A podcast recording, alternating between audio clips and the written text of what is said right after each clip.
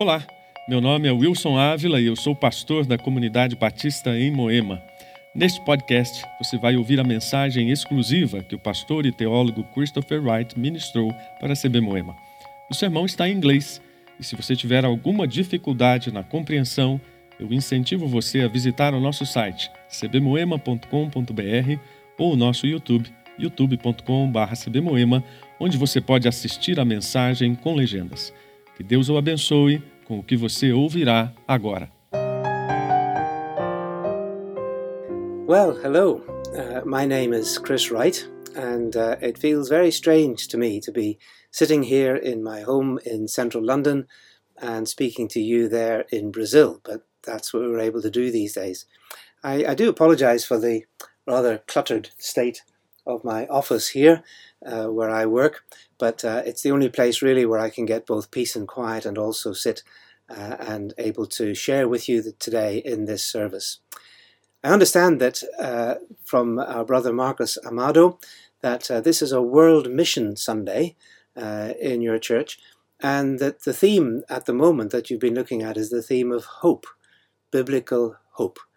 And uh, in a moment, we're going to look at a passage in the book of Acts which brings those two themes very much together. Uh, that is of, of world mission, but also a very strong emphasis on hope.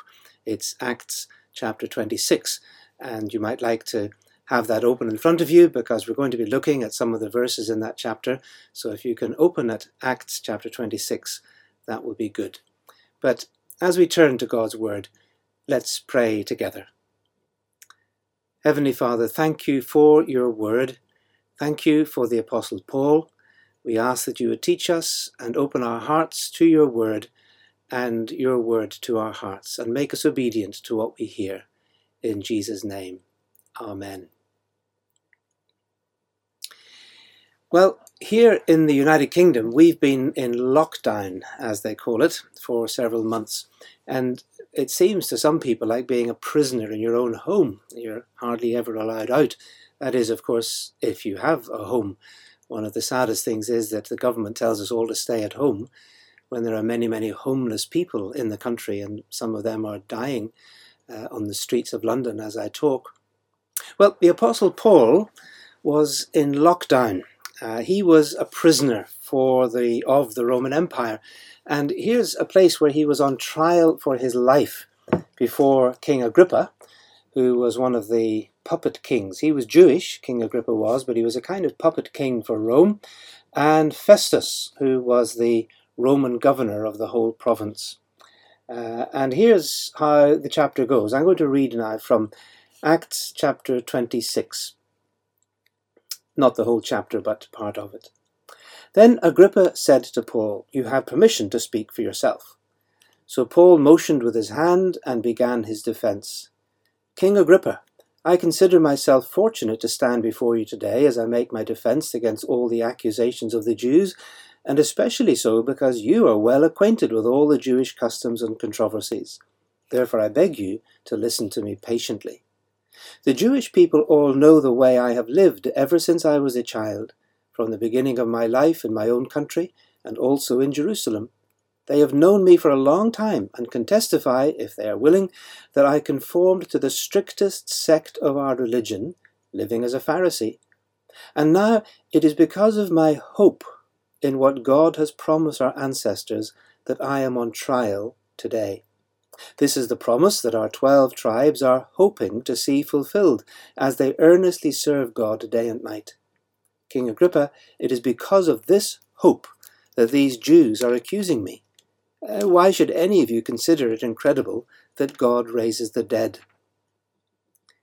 And then Paul goes on to talk about his experience on the Damascus Road and how he had been confronted there by the risen Lord Jesus Christ when he was on his way to Damascus to uh, arrest and imprison some of those Christian believers. And here I'm continuing at verse 15 of chapter 26 when he says to the risen Christ, Who are you, Lord? And Jesus replied, I am Jesus, whom you are persecuting. Now get up and stand on your feet. I have appeared to you to appoint you as a servant and as a witness of what you have seen and will see of me. I will rescue you from your own people and from the Gentiles, and I'm sending you to them to open their eyes and turn them from darkness to light and from the power of Satan to God, so that they may receive forgiveness of sins and a place among those who are sanctified by faith in me. So then, Paul continues, King Agrippa, I was not disobedient to the vision from heaven, first to those in Damascus, and then to those in Jerusalem and all Judea, and then to the Gentiles. I preached that they should repent and turn to God and demonstrate their repentance by their deeds. And that's why some Jews have seized me in the temple courts and tried to kill me. But God has helped me to this very day. So I stand here and I testify to small and great alike that I am saying nothing beyond what the prophets and Moses said would happen that the Messiah would suffer, and as the first to rise from the dead, would bring the message of light to his own people and to the Gentiles. That's ending there at verse 23 for the moment. So, yes, Paul is a prisoner. He's on trial for his life. So, he's going to need a pretty good defense, don't you think? And in this speech, rather like uh, Stephen earlier on that he had witnessed uh, when Stephen was stoned to death, Paul launches into a great long speech, which is a, a mixture of history and scripture and theology and prophecy and his own personal testimony and even a moment of attempted evangelism. So it's no wonder that immediately after what I've just read, Festus interrupted him and said, Paul, you're mad. Well, he wasn't mad. So let's look at the shape of his speech and at some of the things he says here.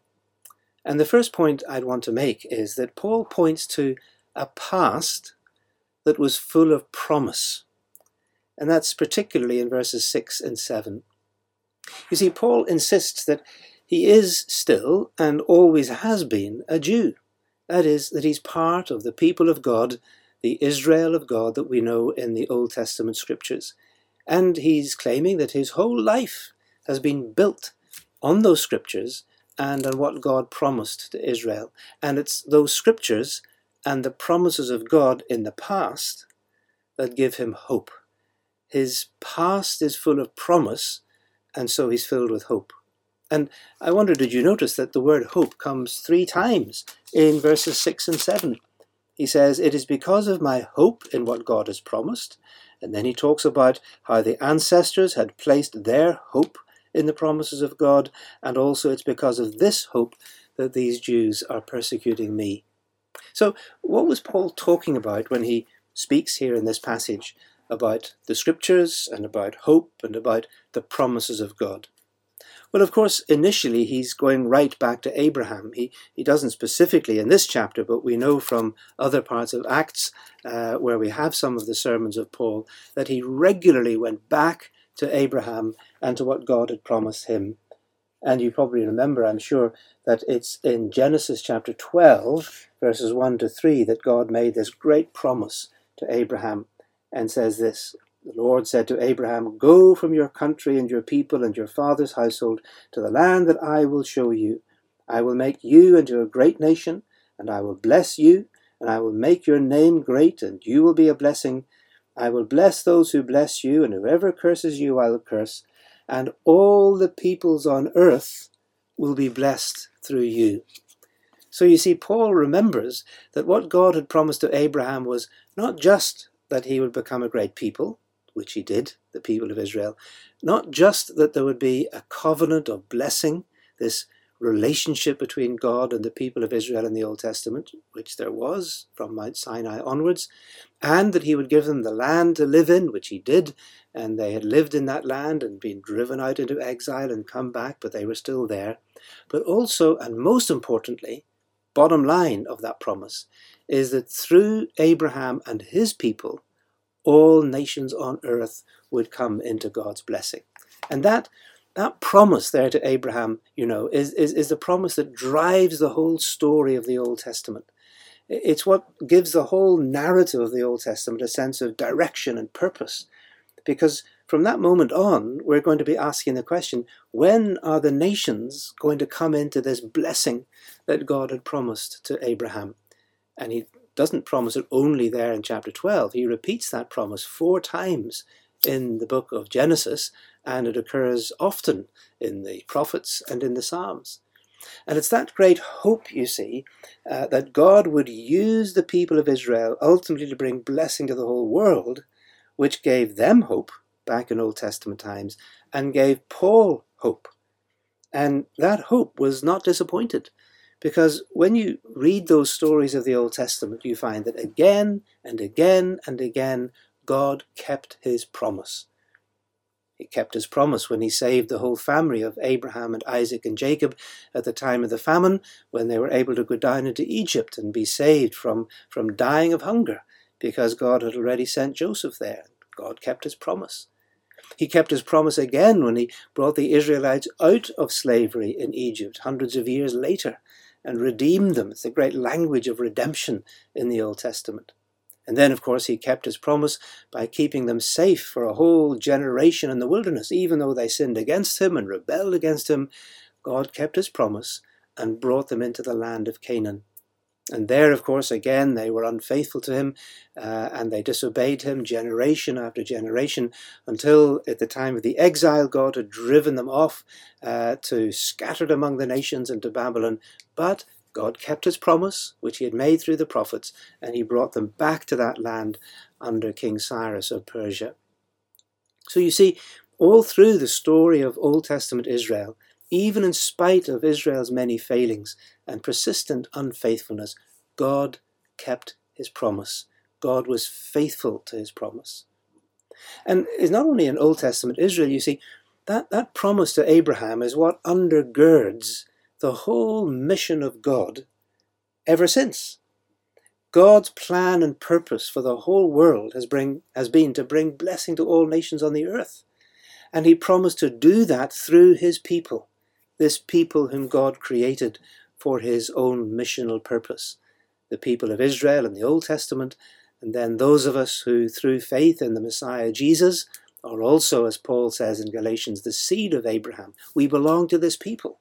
We are those who have inherited the blessing of Abraham through Christ and who are therefore mandated to share that blessing with the nations.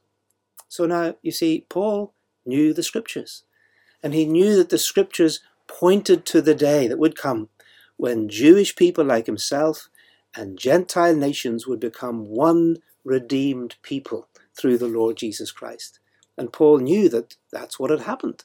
He knew it from his own experience of meeting the risen Jesus on the road to Damascus, and then having his whole world turned inside out and upside down as he confessed Jesus of Nazareth as Messiah and Lord and Saviour. And that's where he puts his hope, you see. So the past, then, this is the first point. For Paul, the whole of the past, his past, the past of Israel, the Old Testament past, was a promise. It was real. It, it wasn't just ancient history.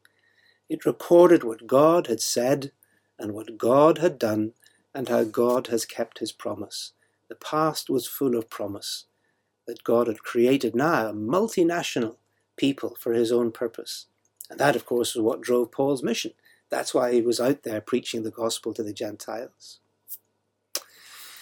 But I wonder as we think of Paul looking to the past and seeing his hope based upon the scriptures, would we be able to make the same claim? Are we as conscious as the Apostle Paul was that we are that people? That we are the people whom God has created for his purposes in the world? You see, we, we need sometimes to ask ourselves this question who are we as Christians? And, and what are we here for? We're not just a bunch of people who just happen to have become Christians and then can sort of sit around waiting for Christ to come back. Uh, and in the meantime, having a bit of worship and joining with other Christians and having fellowship and all of that. No, we are a very particular people. Our identity is shaped by what God says in the scriptures and what God has promised and what God has done already in that great story of the Bible. So we need to know the Bible we need to know the story in order to know the story that we are participating in. We know what God has done in the past, and then we know what God is now doing in His world today, and that God then calls us to participate with Him in God's mission. So, as you celebrate on a day like today, that it's a World Mission Sunday, uh, your whole sense of mission depends on who you think you are. That if you're going to be this people of God in the present, and if you're going to have some vision for the future, then you need to know the past. You need to know the biblical past. You need to know the story of God and the story of God's promise. Paul knew that. That's why he could stand on trial for his life and still say, I have hope. He's not just saying, Well, I hope that God will save me, or I hope you let me go free. No, he's saying, I have this hope because I'm certain, absolutely certain, that the God who has kept his promise all the way through the scriptures of my people is the God who will keep that promise into the future. So that's our first point a past filled with promise in verses 6 and 7. So let's move on then to the second point that I want to make, which is from, first of all, a past filled with promise, and especially verses 6 and 7, to a present filled with mission. And here I'm thinking especially of verses 9 to 20 of Acts chapter 26. Now, Paul, of course, was a zealous, a faithful Jew, as I said earlier, and he had always believed, even before he became a Christian, he had always believed in those great scriptural promises that God had made to his people. But he never dreamt that he would one day play a lead role in fulfilling them. And yet, that's just what had happened. But he's, he's quite honest here, isn't he, in, in the first part of these verses? He tells King Agrippa and the governor Festus that at first he had fought against the whole idea that Jesus of Nazareth, that crucified impostor, could possibly be the Messiah that his people were waiting for. And so he persecuted all those who claimed that Jesus was the Messiah and that he had risen from the dead. I mean, nonsense, impossible, said Saul of Tarsus until he met him. And so eh, he tells us again, this is actually the third time in the book of Acts, he tells the story of that astonishing encounter that he had with the risen Lord Jesus on the road to Damascus and how his whole world had been turned upside down, or really the right way up, because now he knew the truth about Jesus. And therefore now he knows the truth about how God was going to keep his promise to the nations the promise that he had made to Abraham, that he would bring blessing to all the nations, that God was going to keep that promise through the risen Jesus. That Jesus was now about to help God to fulfill that promise, to bring it to pass, and Paul was going to be involved in it. But then what? What did that experience of conversion on the road to Emmaus, on the road to Damascus, sorry, what did that mean for Paul's present life? and the years that lay ahead of him. You see, up to that point, Paul's whole life had been driven by passion for God, passion for God's people, passion for the scriptures, passion for Israel, and that didn't change. What changed was that that passion which had been directed against those who believed in Jesus and were then being called Christians it was now a passion to be with them, to be one of them, and to fulfill the whole purpose of their existence. And that's what Jesus spells out for Paul in verses 16 to 18. You remember I read this earlier where Jesus says to Paul, Get up, stand on your feet. I have appeared to you to appoint you as a servant and as a witness of what you have seen and will see of me. Now, Saul of Tarsus then is now going to be known as Paul the Apostle to the Gentiles, and he's going to be God's servant and God's witness. I have appointed you as a servant and a witness. And those are two very important words, and actually they both come straight from the Old Testament. God had called Israel to be my servant. You can read that back in the book of Isaiah, especially in chapter 41 and onwards from there. And God had also said to Israel back in Isaiah 43 that you are my witnesses, that I am God. In a world that was full of other gods and other idols, how were the nations to know who was the true God? And of course, it's the God of Israel. It's Yahweh, the God of Israel. And God says, You, Israel, my servant, You are my witnesses. That is to say, they were to bear witness among the nations to who the one true living God is, and then also, of course, to bear witness to all that he had done and all that he had said in their history. That was Israel's mission in Old Testament times. And now the risen Jesus says to Saul of Tarsus to become the Apostle Paul, he says, You are to be my Israel. You are to be the one through whom I will fulfill Israel's mission to bring blessing to the nations. You will be the one through whom I will begin this great work of keeping my promise to Abraham and bringing blessing to all nations on earth, Gentiles as well as Jews. Paul would begin it, but it would carry on right through until the very end of time and is still going on today. 2,000 years later, any mission that we are engaged in uh, as Christians is really nothing more than God keeping his promise to Abraham. When you became a believer in Jesus, God was keeping his promise to Abraham. When Christian missionaries go out to the far corners of the earth, and many of them, of course, as I know, from Brazil to other parts of the world, and people put their faith in Jesus as Messiah and Lord, God is keeping his promise to Abraham. But why did God need Paul to do that? Why does God need people down through the ages to follow in his footsteps and to be servants and witnesses for God? Well, look at what Jesus says in verse 18. This is why it's needed.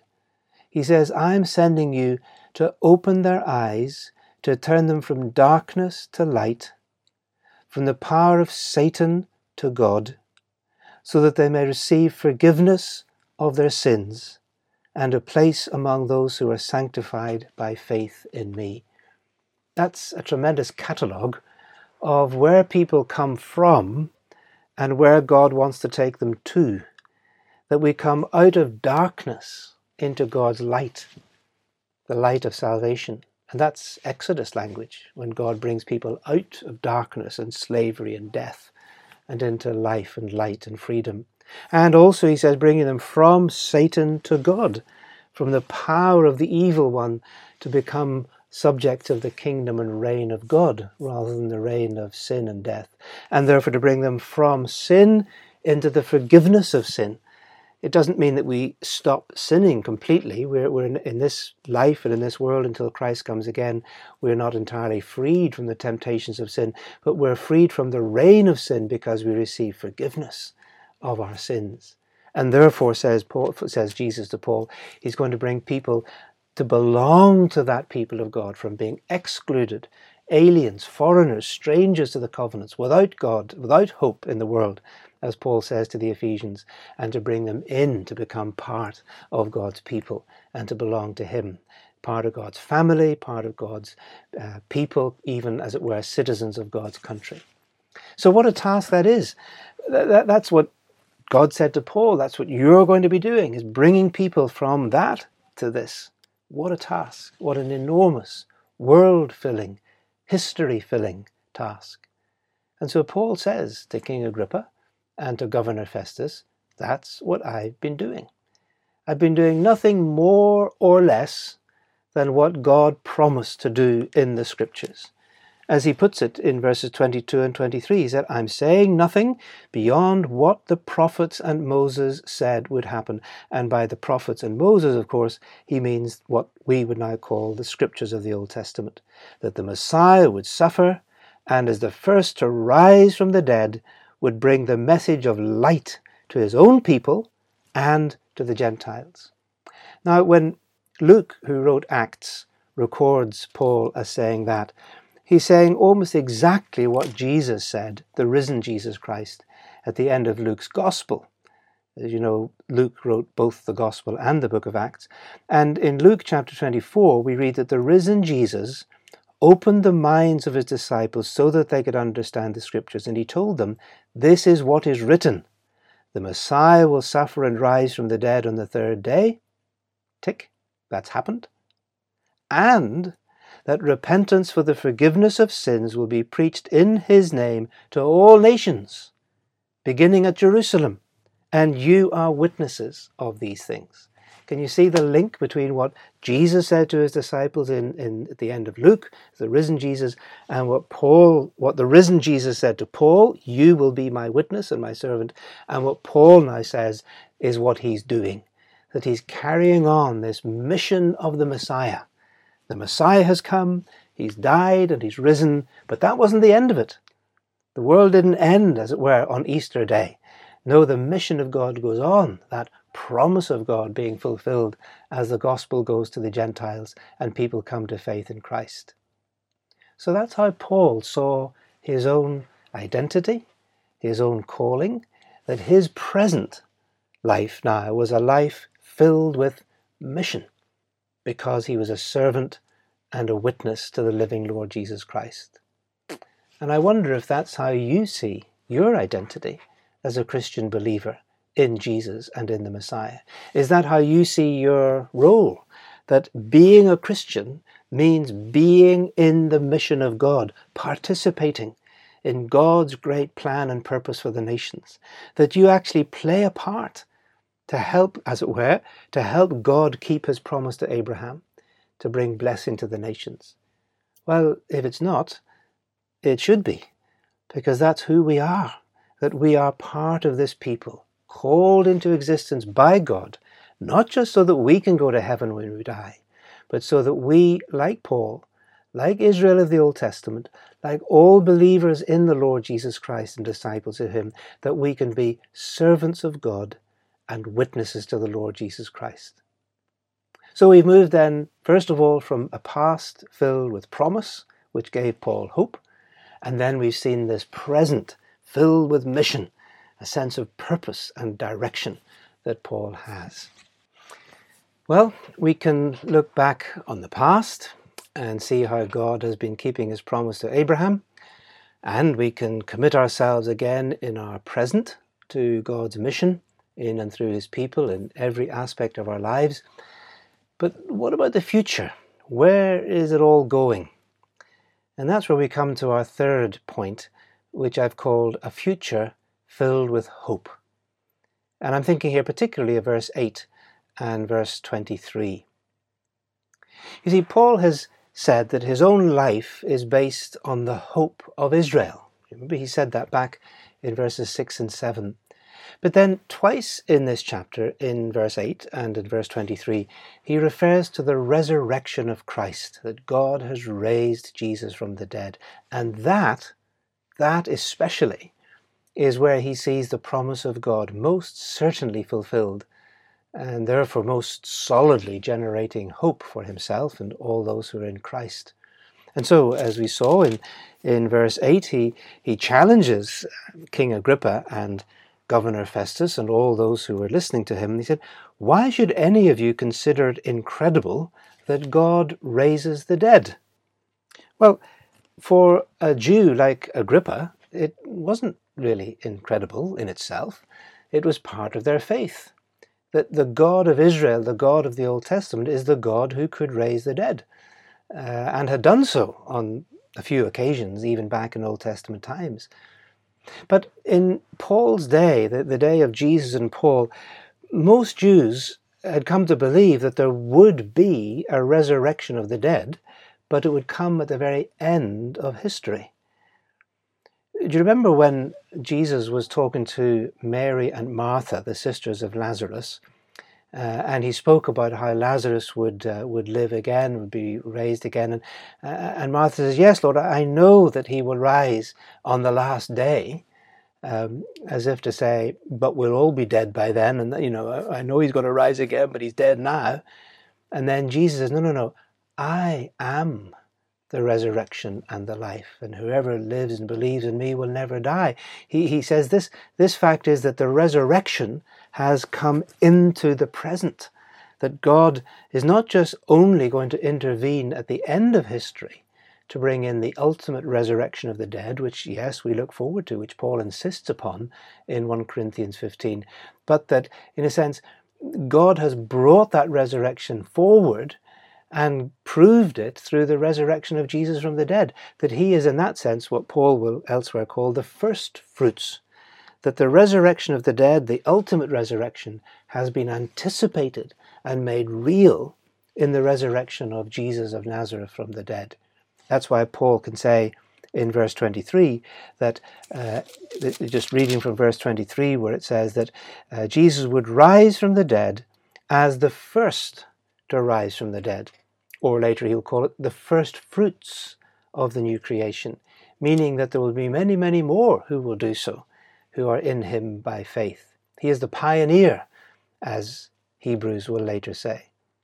Now, of course, Paul is on trial here. He's, he's giving a speech for his life, as it were, so he hasn't got much time to explain all of this. But we know that if we go to his letters, uh, to Romans chapter 5, to Ephesians, uh, to Colossians, and to elsewhere, that Paul goes on to explain much more fully what it means for us as believers to die with Christ, to be crucified with Christ, and to be raised with him so that we now live the life of the risen Christ, but also to look forward to that ultimate resurrection of our bodies when, as Paul says to the Philippians, that God will transform these lowly bodies to be like his glorious risen body. So Jesus then is the first fruits of the new creation, the guarantee of the full harvest the harvest of people who will be redeemed from every tribe and people and language, as John will put it in Revelation. And that, of course, every tribe and nation and language, is the language of mission, because that's where Christ sends us to every tribe and nation and people and language. But it's also the language of Abraham, isn't it? Because that's exactly what God promised to Abraham. Through you, every nation on earth will find blessing and come to know the, the living Lord Jesus. So that's the great biblical hope. It's a hope grounded in resurrection, the physical, bodily resurrection of Christ, which guarantees the new creation, the new heaven and the new earth. So the hope that the Bible points us to, you see, is not, not just that we will float off somewhere else to heaven in some other place. No, the last great vision of the Bible is of God coming here, God coming down to, redeem and transform this creation, to bring in a new heaven and a new earth. Not the obliteration of creation, but the restoration and renewal and renovation. God says, I'm making all things new, a new creation in which righteousness dwells, because God will dwell with us as a new redeemed humanity. And it was that hope, you see, that inspired not just the Apostle Paul, as he faced imprisonment and very possibly death, but generations of believers in Christ ever since who have taken the gospel to every continent on earth, including, of course, your great continent of South America. So, hope then, this biblical hope, is not just something for us to hold on to as individuals. It's not just sort of saying, well, I hope I'm going to go to heaven when I die. It's not just that kind of personal hope. It is our hope. It is personal. It is individual, as it was for Paul. But it is ultimately also the driving force of mission. It's this complete confidence that we can have that because of what God has done in the past history of the Old Testament, the past filled with promise, also what he has done in the death and resurrection of the Lord Jesus Christ, facts of history, and what God will ultimately complete in the history of the world, because the world is in God's hands and the future belongs to the kingdom of God. It's because we are confident of these things that we are entrusted with the privilege and the responsibility of participating in that mission with God. So then, let me conclude. On this World Mission Sunday that you're having, as we think about the meaning of real biblical hope, let's follow the Apostle Paul and see, first of all, that there is a past filled with promise. And so see your roots as a person, as a believer, and as a church, your roots in God's great promises of the past, which are still alive and thriving today. And then, secondly, with Paul, let's think about this present that is filled with mission and seize that present challenge and then align your sense of purpose and calling with the purposes of God for His world, and let that mission of God be the driving force of the mission of God's people, including you. And then, of course, thirdly, let's follow the Apostle Paul in seeing a future that is filled with hope. A hope that is placed in the God who is working out all things according to his great promise, as guaranteed by the resurrection of Jesus from the dead. His promise, as Paul will put it in Ephesians chapter 1 verses 9 and 10, to bring all things in heaven and on earth into a reconciled unity under Christ by the power of his blood shed on the cross. Let's pray together. Heavenly Father, we thank you for your word. We thank you for this great encouragement that comes from the past, from all that you have done. And we know that that is sure and certain because it's facts of history and recorded in your word. So we pray that you would not only fill us with that hope that gives us confidence in the face of all the suffering and evil and injustice and pain that is going on in our world today, especially in relation to this coronavirus and all the suffering that that is causing, that we may have hope that goes even beyond that, and hope that is placed through the resurrection of Jesus in your new creation, where we will live with you forever. And then, having given us that hope, Lord, would you send us out in mission? Enable us to be bold, enable us to take this message to our neighbours, to the city where we live, and if you call us, even to the ends of the earth in cross cultural mission. So help us, we pray, Lord. Be with us in the rest of our worship and as we go forth into your world in the weeks and months and years that lie ahead. For we ask it for Jesus' name's sake and for his glory. Amen. Thank you, and God bless you.